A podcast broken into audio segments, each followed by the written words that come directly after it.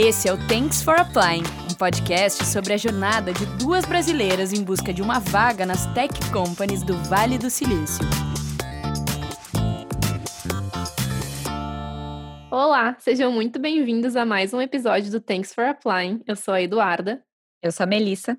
E hoje a gente vai bater um papo com o designer Koji Pereira. O Koji é head de design de produto na Lyft Business, já trabalhou quase 10 anos no Google, é professor na Harbor Space em Barcelona, também já deu aula na PUC Minas, e além disso, ele também é host de um talk show chamado Cells and Pixels.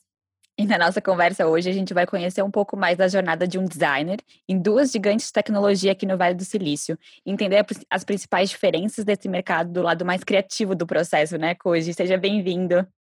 Muito obrigado, gente. Obrigado pelo convite. Estou muito animado de conversar com vocês hoje. Nós também.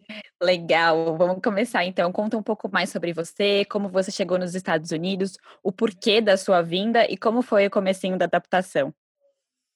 Certo. Então, eu comecei, é, minha história aqui começou com o fato que eu trabalhava no Google, né, já há três anos. Comecei no Google trabalhando no Orkut, que eu acho que algumas pessoas aí vão saber do que se trata. Nossa, e... claro que sabemos. e fiquei lá por três anos trabalhando com Orkut e até certo momento onde eu comecei a trabalhar com o Google Plus. E aí, nesse momento, a maioria do meu time já estava aqui é, em Mountain View, na Califórnia, e eu pensei em, algumas possibilidades, né, em continuar lá, de repente trabalhar em outro projeto ou mudar.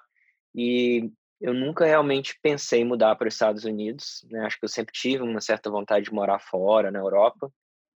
Mas aí calhou de ser aqui em São Francisco, que é uma cidade que eu achei super legal depois de visitar algumas vezes, vindo a trabalho. E aí eu me mudei é, há quatro anos atrás para cá. E estou aqui desde então. É, mudei para trabalhar com o Google Plus e depois fui trabalhando com outros projetos, né, o Google My Business, Google News e alguns outros experimentos nessa parte de social dentro do Google. Legal. Ah, um fun fact para os nossos ouvintes. Vocês ouviram o nosso primeiro episódio com a Thaisa e o Koji e a Thaisa são casados. E o mais engraçado é que a gente não sabia. Então a gente tem essa a gente cometeu essa gafe. A gente convidou os dois paralelamente para fazer parte do podcast. Depois a gente descobriu que eles eram casados. Uh, Koji, eu queria. Bom, tu contou que tu foi transferido do Google no Brasil para o Google aqui uhum. na, na Califórnia. É, e eu queria que tu contasse um pouco sobre as diferenças que tu percebeu. Então, tu estava trabalhando na mesma empresa, mas eu imagino que algumas coisas mudaram. Tu muda de país, enfim, ambiente, cultura organizacional. Explica pra gente quais foram as diferenças que tu percebeu. Certo. Então, o que foi interessante é que o Google de Belo Horizonte, né, por ser já uma multinacional, eu já tinha muita interação com pessoas de fora, né? Tinha muitas reuniões com meu time aqui é, pessoas que são ou americanas ou imigrantes.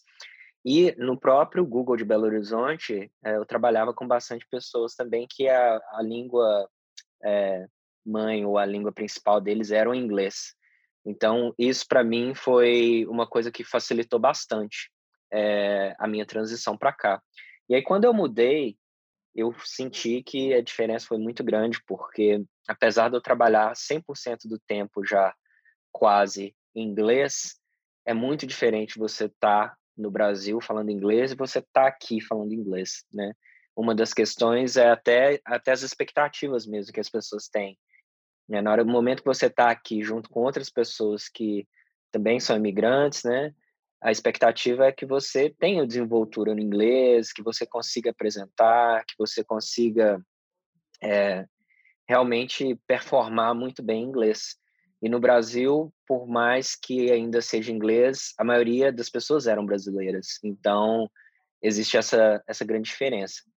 Eu também acho, e aí é um ponto meio polêmico, um pouco polêmico e um pouco, um pouco triste de certa forma, é que, como o Google, a sede do Google é aqui em Mountain View, eu senti que, pelo menos para mim, como designer, é, a minha carreira evoluiu muito mais quando eu cheguei aqui, por estar mesmo na, no, na, na nave mãe, né, que a gente poderia dizer assim.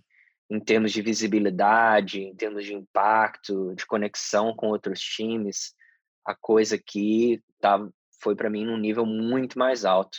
E realmente a minha carreira se acelerou bastante no momento que é, eu me mudei para cá. Eu achei interessante que você trouxe essa questão da língua, porque na nossa primeira temporada eu fui a pessoa que bateu bastante nessa tecla, o quanto isso é uma barreira para gente, para mim, né?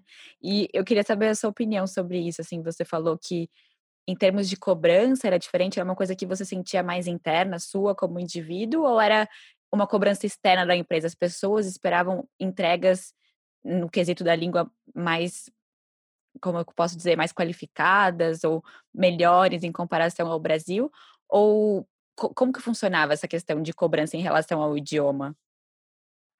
Boa pergunta. Eu acho que, assim, no fundo, no fundo, quase tudo que a gente passa é interno, né? É tudo como a gente é, interpreta uma situação, como que a gente vê a reação das outras pessoas e raramente tem alguma coisa real, realmente abertamente falando sobre língua, até porque não seria uma coisa tão ética de se falar, talvez. Mas uma coisa que se é esperada de qualquer product designer, uh, qualquer pessoa na área de tecnologia, realmente, até engenheiros também, é que você tenha muita desenvoltura em defender as suas ideias, em explicar a sua, uh, o seu raciocínio e apresentar o seu trabalho, principalmente nessa área de design. E o fato de você estar aqui, né, você vai estar meio que colocado num, num, num ambiente onde outras pessoas vão estar também apresentando, fazendo o mesmo processo e com um nível muito alto, é, justamente porque às vezes são pessoas que têm mesmo essa língua inglesa como a língua nativa. Então, por mais que isso não seja discutido abertamente, também não é uma coisa que talvez as empresas nem queiram que isso seja uma forma de, é, de avaliação, ela acaba talvez inconscientemente sendo, porque de fato apresentar é muito importante, mas se sua língua, se você está apresentando uma língua que não é sua, é muito mais difícil para você como brasileiro ou brasileira apresentado que é, por exemplo, para um norte-americano, um, um estadunidense para apresentar. É, eu acho que faz muito sentido. Obviamente a empresa não vai chegar para ti e dizer, ai, não, tua apresentação tinha que ser mais qualificada, a não ser que tenha uma relação muito próxima e seja um feedback construtivo e com cuidado. Mas eu acho que é isso, uma coisa que a gente sente o impacto aqui, independente de ser uma situação de trabalho ou não, é essa dificuldade de se expressar da mesma forma que a gente se expressaria na nossa língua mãe, né? E quando tu tá defendendo ideias, tu quer apresentar alguma coisa, realmente é um desafio, não é questão de não saber. Tu vai conseguir comunicar aquela tua ideia. A questão é, será que eu vou conseguir comunicar aquela ideia da melhor forma possível e de uma forma convincente quando ela tem que ser convincente? Então, a língua realmente é uma, é uma barreira constante que a gente percebe é, que, enfim, vai, vai perdurar e a gente bate nisso nas entrevistas e provavelmente, como tu bem já, já vem dizendo, no momento que a gente entrar no mercado, vai continuar a ser. Eu acho que é um eterno aprimoramento, assim.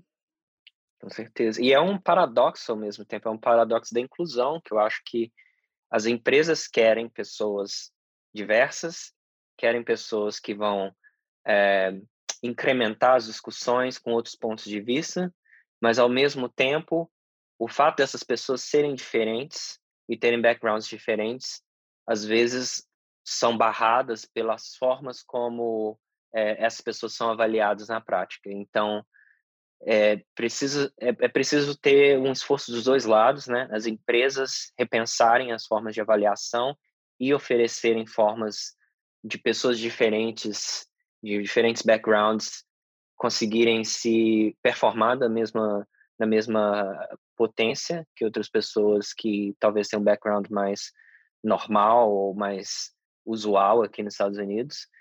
E, e por outro lado, a gente, como imigrante, a gente precisa também buscar formas de melhorar é, a nossa expressão, a nossa forma de é, de aperfeiçoar a mesma expressão em, em, uma língua diferente como o inglês, né? No meu caso, por exemplo, eu fiz um curso de redução de, é, de, de ai meu Deus, essas palavras em português às vezes me somem.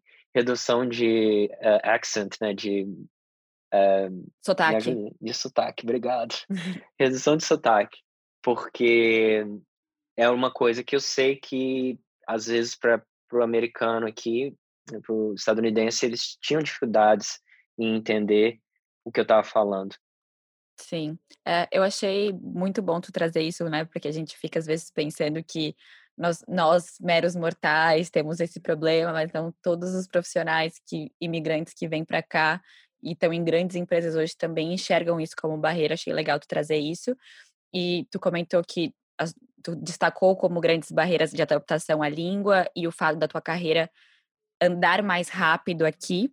E aí eu queria entender um pouco quais foram os desafios né, relacionados a isso, essa questão da, da carreira entrar, uh, andar mais rápido, que te motivaram a sair do Google depois de quase 10 anos trabalhando lá e ir para a Lyft.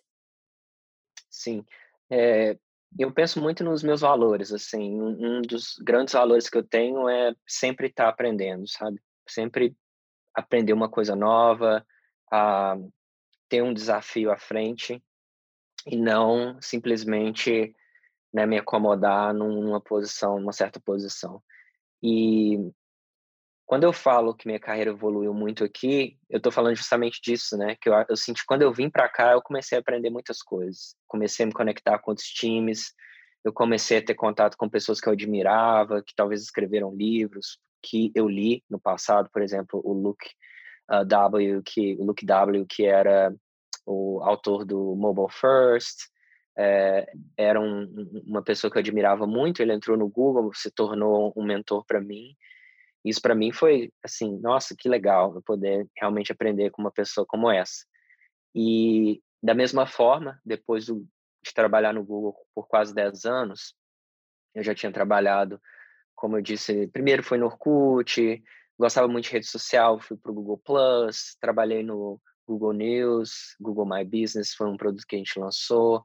A gente lançou uh, mais, uh, a gente lançou Google Spaces, eu ia falar MySpace, que a gente tinha essa piada interna que não parecia parecer com MySpace, mas era o Google Spaces. A gente lançou uh, o Who's Down, que são produtos sociais que foram experimentos, ficaram mais ou menos um ano no ar e a gente tirou.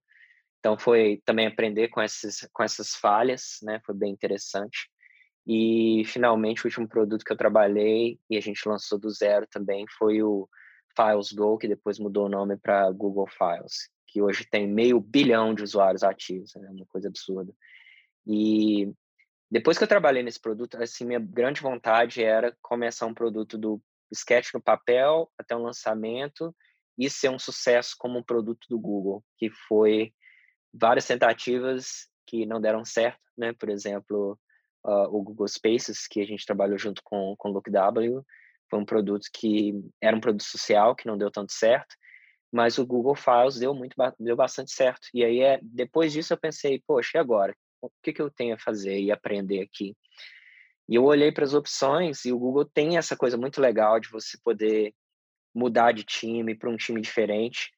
Mas todos os times que eu olhava pareciam um pouco de repeteco, assim, sabe? De reprise. Aí eu falei, olha, eu acho que eu vou procurar uma coisa externa, né? E acho que todo mundo no Google tem um pouco de medo, assim, porque o Google é muito bom, né? É a melhor empresa para se trabalhar.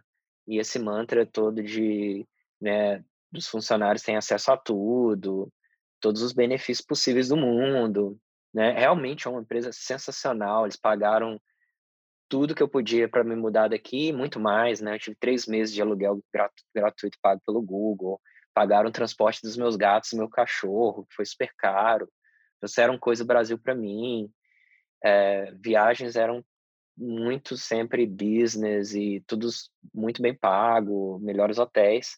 Mas eu queria realmente aprender uma coisa diferente, assim. E eu estava em busca de um lugar que fosse não um choque tão grande em termos de cultura, né, que tivesse essa coisa mais não hierárquica que eu gosto bastante do Google, mas ao mesmo tempo uma empresa onde eu tivesse um desafio de talvez trabalhar com um produto que ainda não estivesse tão estabelecido ou uma startup que ainda estivesse num estágio um pouco mais é, menor, um, um estágio menor que o Google, né, que já não é mais uma startup.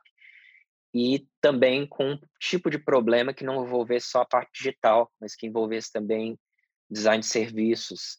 E aí foi aí que eu caí no Lyft, que é, uh, para quem não sabe, um concorrente do Uber aqui nos Estados Unidos e uma das maiores nessa área de uh, ride sharing no mundo.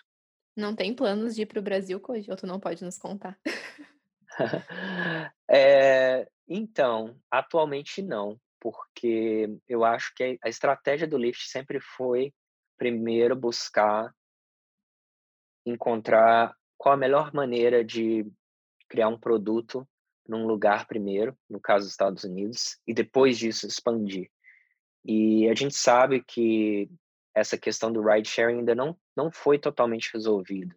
Né? Ainda tem bastante questões aí relacionadas principalmente a direitos trabalhistas, aos motoristas, que ainda estão sobre discussão. Então, é, acho que a ideia do lixo sempre foi essa: resolver primeiro aqui, depois crescer e não crescer tão assim de uma vez. Legal. Koji, conta pra gente como foi o processo seletivo do Alift. Teve tu aplicou, uh, tu foi atrás da vaga, tu considerou. Na verdade, voltando um pouco, tu considerou outras empresas antes, ou tu já foi focado? Não, quero aplicar para Lyft, porque é uma empresa que tem uma cultura que me chama atenção, que eu tô afim de, de entrar.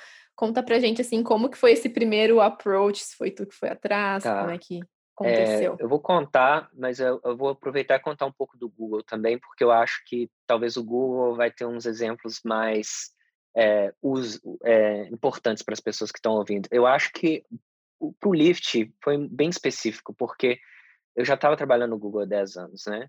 Então, eu tinha, de uma certa forma, uma presença aqui no mercado, certas pessoas já me conheciam, e eu queria fazer uma escolha muito consciente, né? Uma escolha que, não que fosse assim, ah, não vou errar, mas que eu tivesse feito um homework, assim, um trabalho de casa bem feito. Então, o que eu fiz? Primeiro, eu pensei nos meus valores, assim, o que, que eu valorizo, né? Uma empresa que não é tão hierarquizada, uma empresa que entende o que é design, uma empresa que valoriza pesquisa com o usuário, é, uma empresa que, querendo ou não, tem valores progressistas, né? Que para mim isso é muito importante, de inclusão, diversidade. É, então, eu listei alguma dessas empresas e outros critérios que eu tive foi, por exemplo, o tamanho da empresa, quantos funcionários tem, é, quanta, é, qual a valuation dessa empresa e, e qual seria o nível de amadurecimento da parte de design, que é uma coisa meio subjetiva, mas que eu tinha certa noção também. Aí listei algumas empresas, né? Eu excluí todas as empresas que eram grandes demais, porque eu achei que ia ser muito igual ao Google, no caso Apple, Amazon, Netflix, Facebook, meio que excluí da minha lista. E aí eu fui é, me aplicando para todas essas vagas. Eu apliquei pelo LinkedIn. Aí que eu acho que é uma parte que talvez não é a melhor forma, tá? Porque eu realmente não conhecia contatos em todas as empresas e ao mesmo tempo eu sabia que eles pelo menos iam tentar ler meu currículo, porque quando os recruiters olham e tem um filtro que fala que trabalhou no Google, eles já sabem que vão querer pelo menos olhar. Então, eu consegui mais ou menos umas cinco entrevistas. Tentei fazer todos os processos na mesma semana, tá? Nas empresas que eu realmente, que eu falei assim, eu trabalharia nessa empresa. E aí, é, eu, eu fiz esse processo todo de entrevista, passei pelo estágio 1, estágio 2, até receber a proposta. E aí passei em algumas, não passei em todas. E as propostas que eu recebi, ah, o legal é que eu tinha mais ou menos umas quatro propostas, eu lembro, mais ou menos, quatro, três. Então eu pude comparar essas propostas. E aí tá aí uma dica que eu queria deixar. Se você puder, faça comparações de propostas, porque da mesma forma que uma empresa vai negociar com o fornecedor, uma empresa vai negociar com o, o, tipo de oferta que vai dar para o usuário, você, como profissional, tem que se valorizar e você também tem que comparar propostas, se possível. Eu falo isso se possível porque eu entendo que, às vezes, é o primeiro emprego, é um pouco diferente. E aí, quando você tem uma comparação, você consegue negociar melhor. Fala, olha, eu gostei muito dessa proposta e eu quero trabalhar com vocês. Mas eu recebi essa outra proposta aqui, que é melhor nesse aspecto. Será possível que vocês conseguiriam bater nesse quesito? Por exemplo, nas ações ou, ou, ou, ou no salário. e aí você consegue negociar melhor. Agora, queria voltar um segundo para falar sobre uma outra coisa que eu não fiz, que é a indicação, né? Que eu acho que é a melhor forma de conseguir entrevistas, de fato. Se você não conhecer uma pessoa diretamente, você pode tentar ver com quem essa pessoa se conecta com você pelo Facebook, pelo LinkedIn. Talvez uma terceira pessoa vai te introduzir para essa pessoa. E isso ajuda demais. No caso do Google, também não foi assim tão por indicação. Comecei lá no Brasil, mas foi bem interessante assim. Acho que eu queria contar o caso porque foi legal. Alguém, a gente tinha um grupo que chamava Desinteract, que era um grupo de design de interação do Fred Amstel, que criou um, um curso de design de interação é, em Curitiba. E alguém mandou lá, acho que foi o Gustavo Moura, mandou, olha, temos uma vaga aqui de con contractor para designer e não falou onde, só falou vaga de contractor designer. Aí alguém falou para mim, eu não lembro, acho que foi o Marcos, um amigo meu de BH, olha, essa vaga é do Google. Aí eu mandei lá, ah, eu estava trabalhando numa outra empresa, numa startup, mas eu falei, ah, vou mandar, não custa nada. E aí eu fiz o processo, não sabia que ia ter entrevista em inglês, foi super no susto. É, passei na entrevista, mas uma das coisas que o que umas pessoas, que o Gustavo Moura, que foi a pessoa que me entrevistou e me me uh, contratou, que foi o primeiro designer do Orkut no Brasil, é que eu quase não passei por causa do inglês. Então, é, acho que o inglês, de novo, é uma coisa super importante que vai abrir as portas, tanto para quem quer trabalhar numa empresa assim, no Brasil ou como fora do Brasil. Que curioso. E, Koji, conta pra gente como é que era trabalhar no Orkut. a, gente, a gente é da geração Orkut, acho que a maioria das pessoas que nos escuta também pegou essa, essa febre que foi. Como é que era, assim? Era um time grande? O que que tu fazia lá no Brasil, especificamente? A gente é a geração eu comunidade, né? Dos eu adoro falar do Orkut. Apago, leio, ap leio, como é que era? Tu colocava nos scraps? Leio, respondo e apago. gente, era demais. Tipo, o Orkut fez parte da inclusão digital no Brasil, né? As pessoas tiveram o primeiro acesso à internet através do Orkut no Brasil. E eu tenho muito carinho pelo Orkut, é, não só porque foi um projeto super legal que eu trabalhei, mas porque eu senti que tinha um impacto profundo na vida das pessoas e eu tinha um feedback quase que imediato quando alguma mudança era feita. Isso era muito legal. Então, eu vou contar algumas coisas assim que talvez eu nunca falei muito, porque primeiro que eu ainda estava no Google, eu falava assim, não sei se posso falar, agora eu já Vem cá, agora eu falo sobre essas nem coisas. Existe nem mais, tem, né? Nem tá não existe mais, mais não importa tanto mais. Mas, enfim, tem, teve várias coisas interessantes. Uma das coisas que mais me marcou era o fato de que eu trabalhei no novo Orkut, né? E o novo Orkut era essa nova interface do Orkut, que era opcional, as pessoas podiam entrar ou não. E a gente demorou muito tempo para fazer essa nova interface as pessoas odiaram completamente, porque entraram lá falando assim, nossa, detestei. E foi aí que talvez foi a primeira vez que eu ouvi a palavra change reaction, né? Uh, change aversion, uh, aversão à mudança que os usuários têm, principalmente com produtos que estão muito bem estabelecidos no mercado. E naquela época, a, a, acho que a grande falha de um redesign desse é que a gente buscava fazer um redesign completo de uma vez num produto, como se fosse um website. E hoje a gente sabe que produtos como o Facebook, produtos como talvez até o Gmail, né, as mudanças não acontecem assim de uma vez mais. Né, as mudanças elas vão acontecendo aos poucos e elas são elas acontecem de acordo com experimentos, né, com 10%, 1% da população, um determinado país.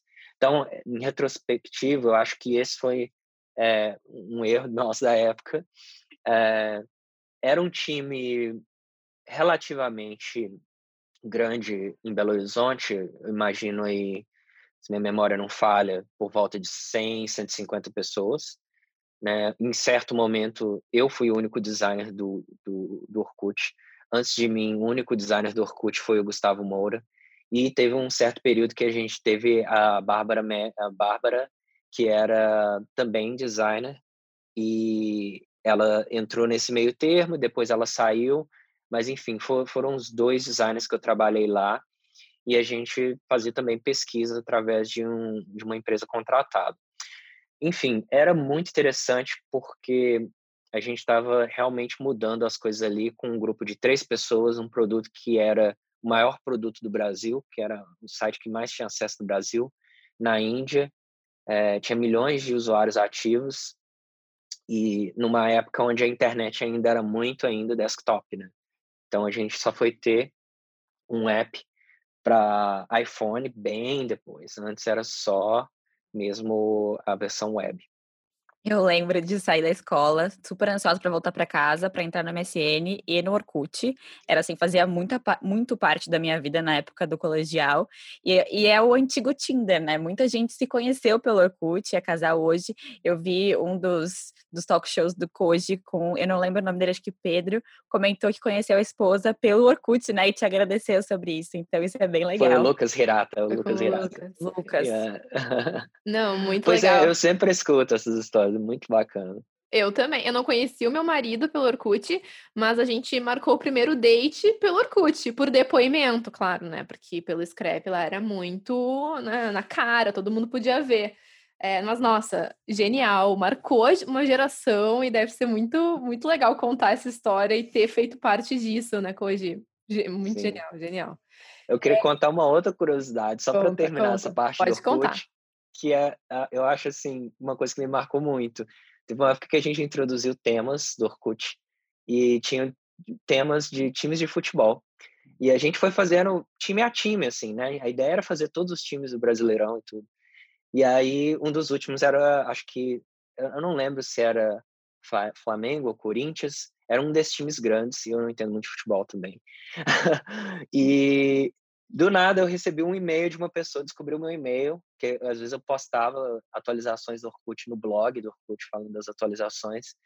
Descobriu meu e-mail e falou assim: "Olha, se você não fizer o time, o tema do time do Corinthians, você vai se dar mal". Foi tipo uma Sabe, assim, uma, ameaça. uma ameaça. Eu lembro que eu fiquei morrendo de medo. Eu falei, gente, vamos fazer logo esse, esse tema do Corinthians. Gente, não, tu pegou as duas, tu pegou duas paixões do brasileiro, futebol e redes sociais, né? Só podia dar alguma uh, mexe, né? É flor da pele que a galera fica. Sim. Nossa, gente, que loucura.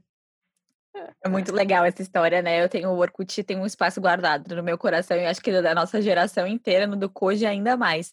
Mas, Koji, voltando ainda para o teu processo da Lift, uma coisa que a gente queria trazer aqui para os nossos ouvintes é a parte mais técnica do processo. Você uhum. passou por algum desafio, né, que eles chamam de Design Challenge? Como foi o seu portfólio review? O que, que você pode compartilhar dessa parte mais técnica? Tá. Um, então, o, o meu processo de entrevista foi um pouco mais simplificado, eu acredito, por algumas razões. Primeiro, que é um, uma, uma vaga de manager, então você não tem um exercício feito em casa. Uh, segundo, talvez porque eles tinham algumas referências boas minhas, mas o padrão das entrevistas aqui, e eu vou dizer Lyft, Google, é assim, que eu também entrevistei bastante, muita gente no Google, você tem primeiro um exercício um para quer dizer, primeiro você tem uma entrevista por telefone, que geralmente acontece com o recruiter simplesmente falando, ah, vamos conversar. Né? Então, o recruiter vai ter uma conversa super aberta com você, o que, que você está procurando, mais ou menos vão fazer um pitch do que, que o time precisa, e vai marcar uma primeira entrevista com o telefone com o hire manager, que seria a pessoa que está contratando para aquela vaga. O hire manager te liga, faz uma entrevista de mais ou menos 30, 45 minutos, né? isso é padrão também. É, sobre o seu background, as coisas que você fez, talvez vão ter algumas perguntas um pouco mais tricky, assim, mais difíceis, mas em geral é só para entender mais ou menos a sua experiência e comprovar o que você tem ali escrito no currículo e que está no seu portfólio. Aí você passa por uma fase onde que é o on-site interview, que você vai fazer a entrevista ali em pessoa. E aí, opcionalmente, no caso do Google, sempre tinha isso. Você tem um design challenge que eles vão te passar um exercício para você fazer em casa. É, vamos colocar aqui um exemplo randômico. É, fa fazer um app para delivery de medicamentos, tá? E aí você faz todo o processo de design, de pesquisa, dependendo da sua vaga. E você vai apresentar isso na entrevista ao vivo. Na entrevista ao vivo, você tem mais ou menos a estrutura é: você tem 40, 45 minutos para sua primeira apresentação, onde você vai apresentar o seu projeto do challenge e talvez um case de um projeto que você trabalhou e a introdução sua, claro. Aí você tem um Q&A, perguntas e respostas. E aí depois você tem pelo menos de quatro a seis entrevistas individuais com pessoas de uh, áreas diferentes, né? Um PM, um design de produto, um pesquisador ou vários designers, enfim, vai variar também. E aí é isso. E aí depois é receber a offer, né? É, e a offer você eles vão falar que você passou, vão passar para você um, uns documentos que você tem que assinar e aí você começa. A, a, tem uma coisa que eu não contei que seria a parte do da seleção, a pré-seleção para o recruiter chegar até você. Tem duas formas de fazer.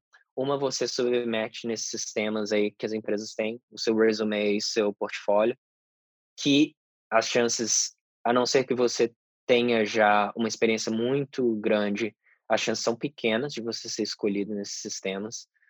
Ou você vai por uma indicação, que é aí que eu acho que é o, o quente que eu estava explicando, porque aí você pula esse processo, às vezes você pula até a conversa com o recruiter e vai direto para o hiring manager. A gente é. falou, é, isso foi um assunto bem frequente na nossa primeira temporada. A gente chama carinhosamente de robô, o ATS, que é o sistema que faz a leitura. E demorou muito, né, para a gente descobrir, pelo menos, como o básico, né? Ah, currículo em PDF é mais difícil de ler e vários outros detalhes. E, e realmente, assim, é, é, é um desafio. E a gente também teve um episódio que falou da mágica do referral, da indicação, porque a nossa primeira entrevista, tanto minha quanto da Mel aqui, a gente conseguiu via indicação. E foi assim, meu Deus, eu já mandei mais de 100 currículos e ninguém nunca me chamou. Agora, uma indicação para uma vaga eu consegui. E quando tu te dá conta disso, é bom e é frustrante ao mesmo tempo, né? Mas tu começa a mudar um pouco a tua abordagem na hora de buscar por vagas. Exatamente. Eu ia falar exatamente a mesma coisa, Duda. Mas uma outra pergunta que eu tenho para o Code em relação ao processo, você falou vários passos. Parece um processo longo e até um pouco desgastante, assim. É, o que, que tu daria de dica para motivar as pessoas que querem participar desse processo? Porque quando a gente ouve as sete fases, não sei quantas entrevistas e tal, dá um apertinho de meu Deus, eu não vou conseguir, é muito. E acrescentando a pergunta também, se tu puder, uh, dar, dar, além das dicas que a Mel falou para isso, dicas mais práticas, já que tu já passou por isso de né, fazer as challenges, apresentar, e também tu já tu, tu tá do lado agora da pessoa que, que tá entrevistando. Então, acho que tu pode trazer uhum. algumas perspectivas bacanas e algumas dicas legais para quem, para os designers que estão afim aí de um dia aplicar. Perfeito. Eu vou começar dizendo que numa entrevista é impossível você entender 100% de uma pessoa. Você ter todo o entendimento da experiência que essa pessoa tem ao longo de, vamos pôr, cinco anos, três anos, né? principalmente quando a pessoa se torna um pouco mais senior. Uh, isso quer dizer que, mais ou menos, eu diria, 60% de uma entrevista é sobre o quanto confiante você está naquilo que você está falando. Se você já tem a experiência, claro, experiência é, é, é, o básico. Você tem que ter experiência, senão você nem consegue entrevista.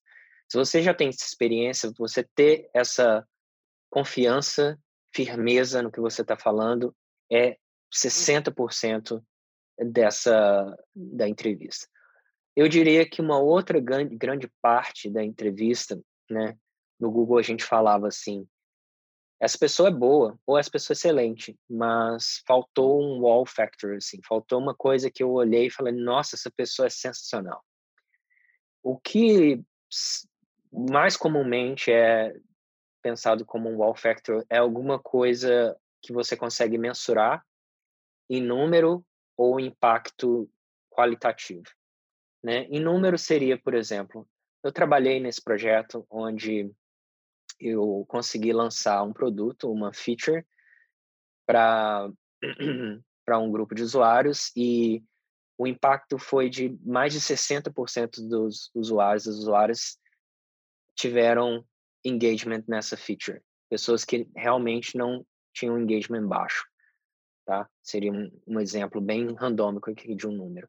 Um exemplo qualitativo seria: eu trabalhei num projeto em que realmente o time não tinha nenhum interesse em executar, tá? Eu fiz um deck, uma apresentação, eu apresentei para o CEO, eu apresentei para o diretor de produto e ficaram super impressionados eu consegui alocar três pessoas para trabalhar no meu time, para trabalhar nesse projeto.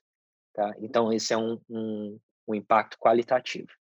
Então, você tem que ter esses casos, pelo menos um caso, que você fala, eu tenho muito orgulho disso e eu sei que isso é um, tem um profundo impacto. E falar também com bastante confiança. É isso, essas duas coisas para mim são fundamentais, sabe?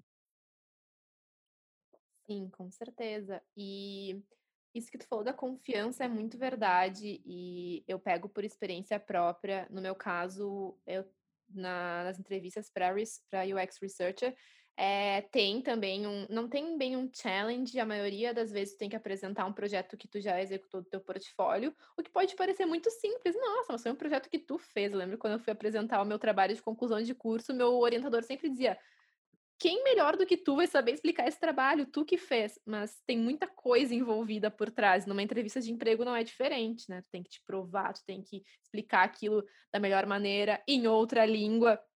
Então, realmente é um desafio. Mas conforme a gente vai fazendo, uh, eu sempre levo o mesmo case, porque é o meu case orgulhinho, assim. Então, conforme a gente vai fazendo, vai ficando mais fácil. E eu percebo uma melhora nas minhas entrevistas justamente nesse aspecto, porque o projeto é o mesmo, mas a forma uhum. que tu apresenta o projeto é, é o diferencial e a forma que tu aborda, e isso a gente vai afinando com, com o tempo. A comunicação é uma arte, né? E até na mesma na nossa língua mãe, quem dirá em inglês, né? A gente vai levar um tempo ainda para conseguir exercer da melhor maneira possível. Sim, e eu queria adicionar uma outra coisa que é, o Lucas Hirata, que é essa pessoa que a gente estava conversando agora há pouco sobre o Orkut, né? Conheceu a esposa dele no Orkut. Ele tem um canal que chama If You Wanna Fly no, no YouTube. E ele fala como ele conseguiu passar entrevistas do Google, Apple, Facebook. Uma coisa muito interessante que ele fala ali, que eu acho também muito importante, é como você conta a sua história de o que faz você ser você, sabe? O que faz a sua história ser especial, no sentido que é, como que você transforma, no caso nosso, né?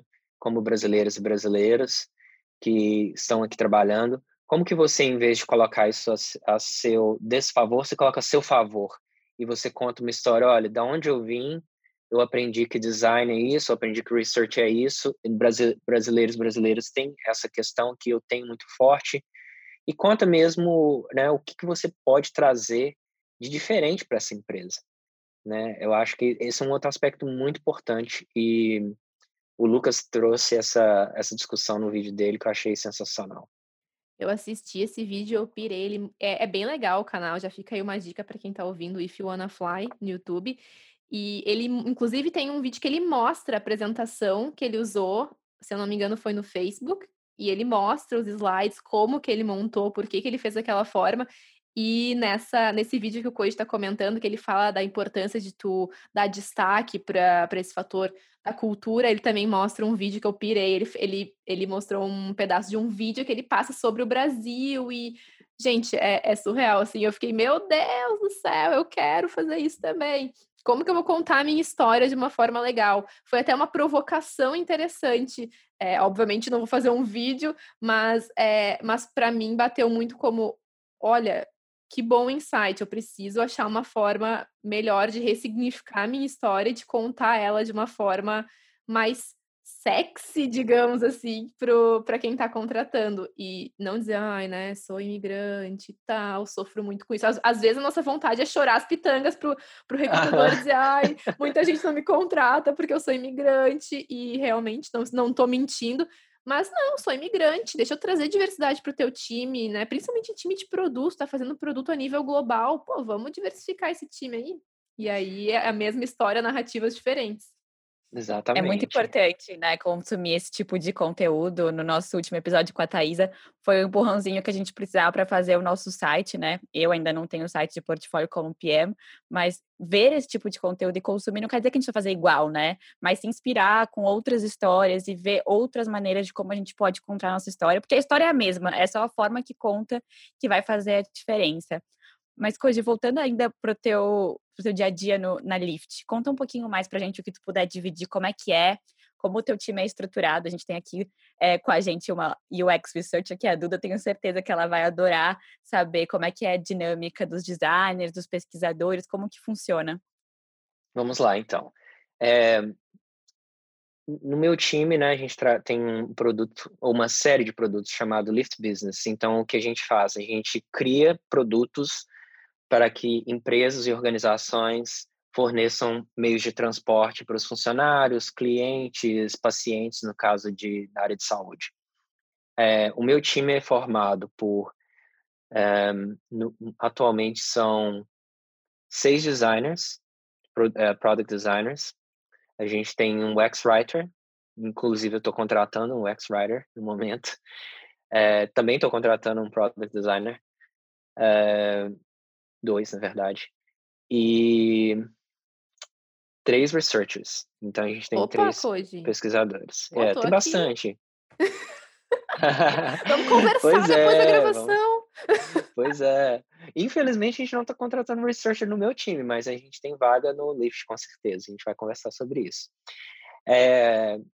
E inclusive é interessante falar sobre research, porque o meu time tem muito research por researcher, mas talvez até que mais outros, outros times do Lyft tenham, porque a gente trabalha com um produto que é B2B. E o que, que acontece com B2B? Uh, você tem os choosers e você tem os users. Você tem as pessoas que pagam pelo seu serviço, as empresas que pagam pelo seu serviço, que têm opiniões super fortes, e você tem os usuários finais que talvez não são tão bem ouvidos.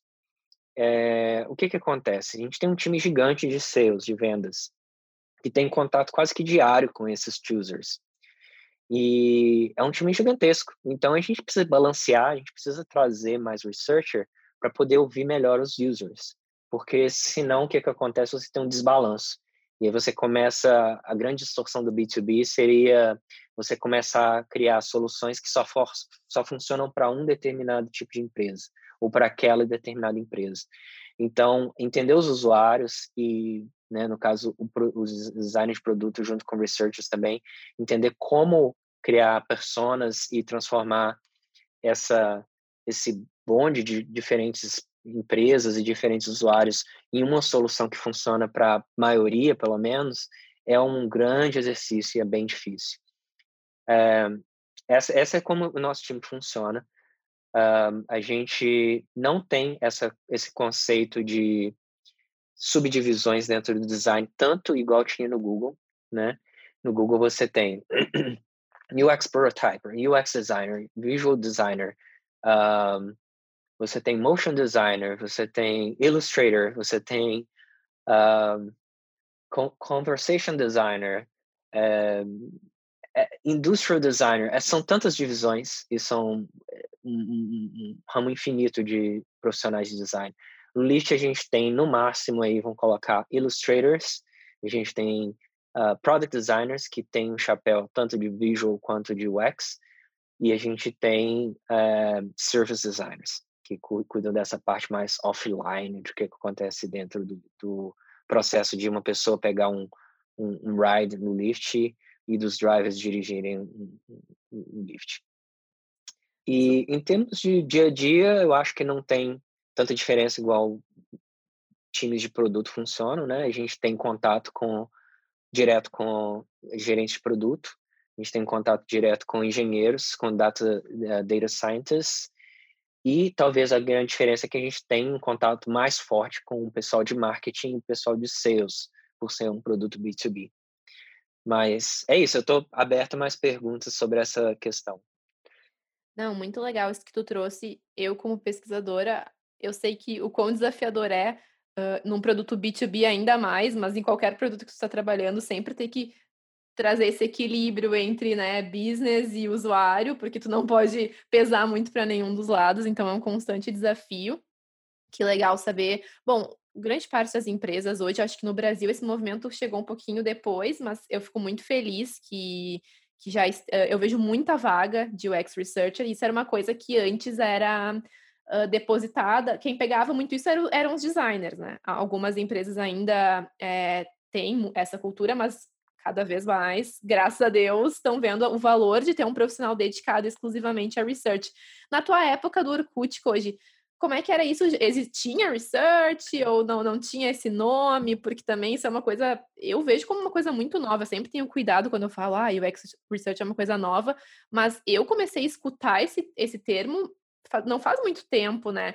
Como é que foi, uh, por se tratar do Google, que já era uma empresa daqui, com presença no Brasil, isso chegou antes lá ou também eram os designers que abraçavam essa causa nessa época? Tá. Eu sou meio dinossauro, assim, da área, sabe, gente? Eu, eu comecei com design, eu tô olhando aqui meu LinkedIn até para lembrar as datas que eu esqueço. Eu comecei como designer em 97, com design gráfico, fazia é, cartaz de banda, eu tinha banda, fazia demo, capa de demo tape, né? Comecei tudo com punk rock, foi, foi minha escola. É, também minha escola de valores, várias coisas que até hoje eu acredito por causa do punk rock. E, e aí trabalhei numa agência, trabalhei numa startup que eu era sócio, depois foi vendida. Em 2009 foi quando eu entrei para o Google, tá? Então vamos colocar aqui em perspectiva. 2009 era mais ou menos a época também em que começou o, o, segundo curso de design de interação, que era esse da PUC Minas, que depois eu fui dar aula. Foi um curso que eu fiz e depois me tornei professor.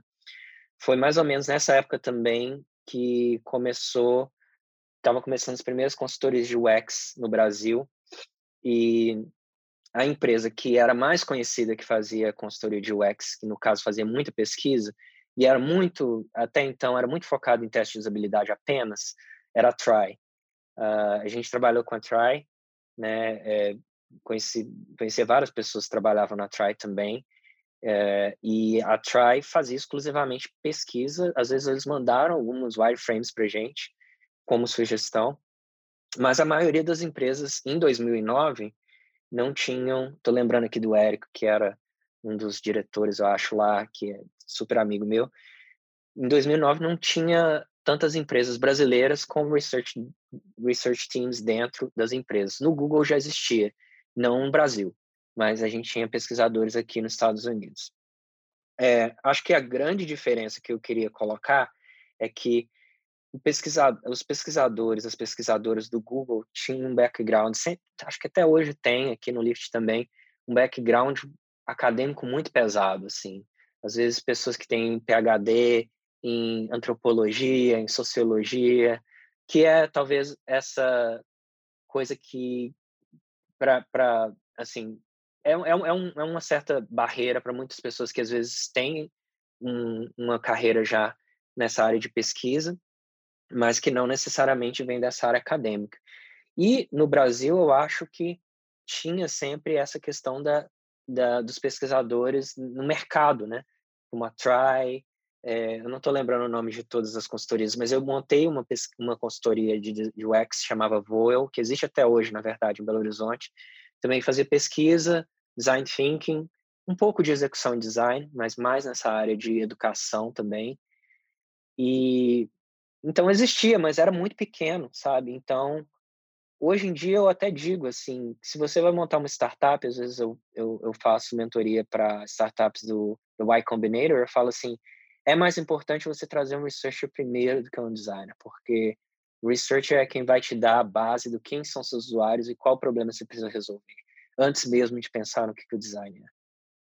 Acabou de contar a história da minha vida, Koji. É exatamente, essa é uma das barreiras. Quem ouviu a primeira temporada sabe também que, assim como a Mel chorava lá a questão do idioma, o meu choro maior era a questão de praticamente todas as vagas para UX Researcher aqui que eu vejo pedem como qualificação mínima Masters ou em algumas preferível PhD. E eu comecei minha carreira com pesquisa, trabalhando com pesquisa de mercado, depois consultorias tal, e fui, me, fui dançando conforme a música. E então eu queria ouvir, aproveitando que tu tocou no assunto, eu queria ouvir um pouco de ti, a tua perspectiva. tu acha que realmente tem diferença? Quer dizer, falando um pouco do que, como é que eu enxergo, eu acho que sim. Uh, tu falar com um pesquisador da academia e um pesquisador da indústria, tem diferença uhum. sim. Mas uh, eu queria ouvir de ti, assim, que, que tu percebe? Tu acha que realmente tem empresas que dão preferência para pesquisadores que têm esse background mais acadêmico e tu acha que isso faz sentido? Tá. Eu acho que um dos motivos disso é porque a área de UX Research ela veio da área de human, uh, uh, User Human Interaction, que é bem, bem acadêmica, sabe? E é uma área que existe há bastante tempo antes da internet. É, se eu acho que é a única forma ou a melhor forma, não necessariamente. Eu penso que, por exemplo, eu conversei com Jess James Garrett, que escreveu Elements of User Experience, o cara praticamente fundou a ideia de UX. Ele é ele é autodidata, ele é jornalista, né? E ele fundou o que é UX hoje em dia. Então, não, eu não acho que, que é a única forma. Uh, eu acho que mesmo o Google, por exemplo, quando eu comecei no Google, a maioria dos designers tinham background em uh, computer science, porque o Google ainda era muito heavy em computer science. E eu, eu né, assim, passei, eu acho que tinha muitos designers e a tendência é que agora se diversifique mais. E mas ao mesmo tempo, que eu, o que eu particularmente fiz, eu percebi que muitos designers tinham masters aqui, e aí eu acabei fazendo um mestrado no Brasil. E que uma forma assim, ah, não vai ser isso que vai me, me prender a, é, de conseguir uma vaga. Mas eu acho que se você pensar mais em empresas que estão mais abertas a esse tipo de background é, você vai encontrar várias. E geralmente, pensando em Google, né? O Google, quando a gente ia lá analisar um currículo, quando a máquina ia lá analisar o currículo, eu acho que tinha basicamente duas coisas que a máquina olha ou que uma pessoa, um recruiter vai olhar. Um, se tem alguma universidade conhecida e essa pessoa estudou, fez um mestrado, doutorado. E aí vão colocar algumas escolas, né? Rhode, Island School of Design, uh, SCAD, uh, uh, NIU, U, um, SVA, uh, Stanford, MIT, claro. E aí, tá, tem uma dessas, ponto. Aí a outra coisa que o, algoritmo vai olhar, o que o recruiter vai olhar, assim, tem alguma empresa grande, conhecida, que as pessoas trabalham, Amazon, Facebook, é, LinkedIn, tem, ok. Então, o que que acontece? Nisso você acaba perdendo muitas pessoas que às vezes têm um potencial, mas não tem esse checkbox. Então, o que às vezes vale a pena é você tentar quais são as coisas que eu consigo fazer, talvez não entrando diretamente no Google ou no Lyft, que vão me ajudar a entrar melhor nesse algoritmo ou nesses critérios de um recruiter. Seja fazer um curso de extensão, por exemplo, no C Berkeley ou em Stanford, que é super fácil fazer, ou na MIT, que tem online também ou seja fazendo um trabalhando primeiro numa empresa que talvez não seja tão grande, mas seja muito forte em design e pesquisa. Dando o um exemplo aqui de algumas, Shine, por exemplo, que faz, seria tipo Nubank aqui, uh, tem uma outra empresa que é a Gusto, que faz uh, essa parte de tipo Workday, né? Workday não, não indicaria tanto, mas o Gusto é uma empresa muito legal Zendesk é uma outra empresa bacana. Então, tem algumas empresas que não são tão gigantes, mas que você consegue, talvez, entrar primeiro, fazer a sua carreira lá, montar um portfólio bacana e depois, caso você queira entrar numa empresa maior, tentar na maior. Muito legal essa dica de fazer, quando tu estava falando de ter essas universidades, eu estava aqui pensando, bom, fazer um master numa universidade dessas fora de cogitação, afinal, muitos dinheiros, mas aí veio a ideia, do curso de extensão, que é super possível. Então, tá aí mais alguma dica, tanto para a gente quanto para quem está ouvindo, que tá nessa situação, investir nesses cursos.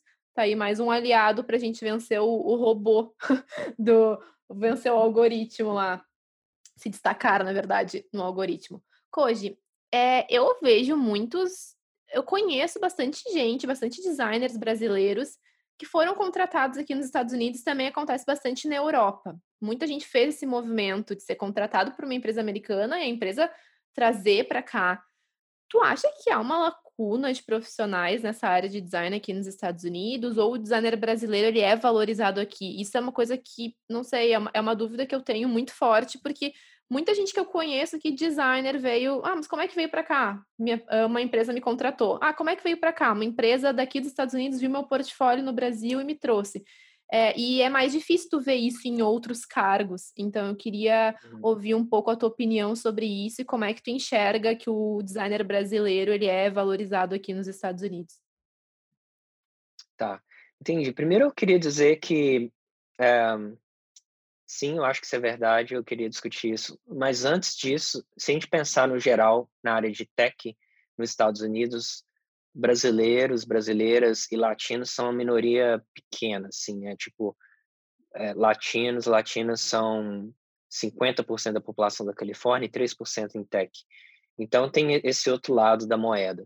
Em termos de brasileiros e brasileiras que estão aqui, eu realmente acredito que grande parte realmente vem da área de design. Talvez eu estou bias com a, né, um pouco porque meus amigos e amigas são designers, mas, por outro lado, eu penso que design é uma coisa que você consegue bastante visibilidade pela, através da internet, por conta de ser a internet uma coisa muito visual e design ainda ser uma coisa bastante visual.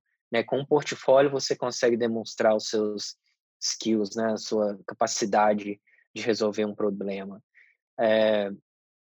Agora, uma outra forma também que eu vejo bastante gente se mudando para cá, e aí eu acho que não é só designer, é você conseguir fazer o que eu fiz, né? Você começa numa empresa no Brasil, digamos aí um Google, um Facebook, um Twitter, uma empresa que seja bastante grande, que tem condições financeiras e interesses de te trazer para cá, e aí você faz a transferência.